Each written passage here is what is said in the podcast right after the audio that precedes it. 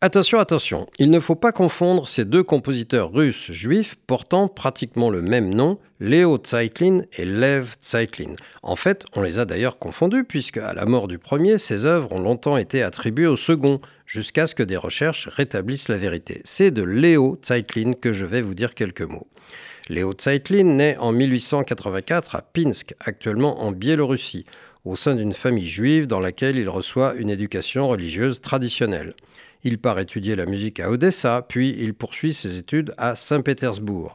Au conservatoire de cette ville exercent de prestigieux professeurs comme Rimsky-Korsakov, par exemple, ou Glazunov. Diplômé en 1910, il rejoint la Société de musique populaire juive et commence une carrière de violoniste, d'altiste et de chef d'orchestre.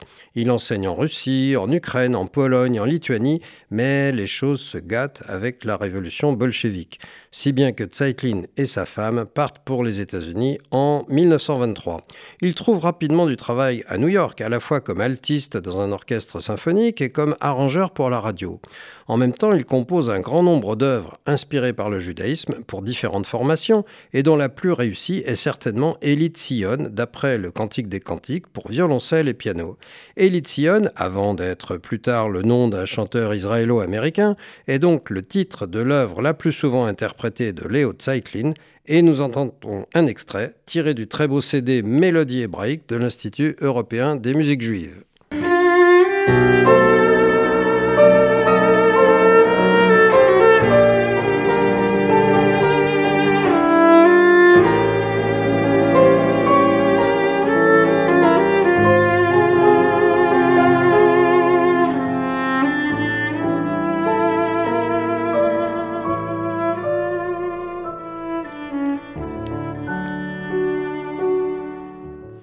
Mais en 1930, Léo Zeitlin meurt brutalement, à l'âge de 45 ans, d'une encéphalite fulgurante, et son œuvre tombe dans l'oubli à tel point que ses compositions sont attribuées à son presque homonyme Lev Zeitlin.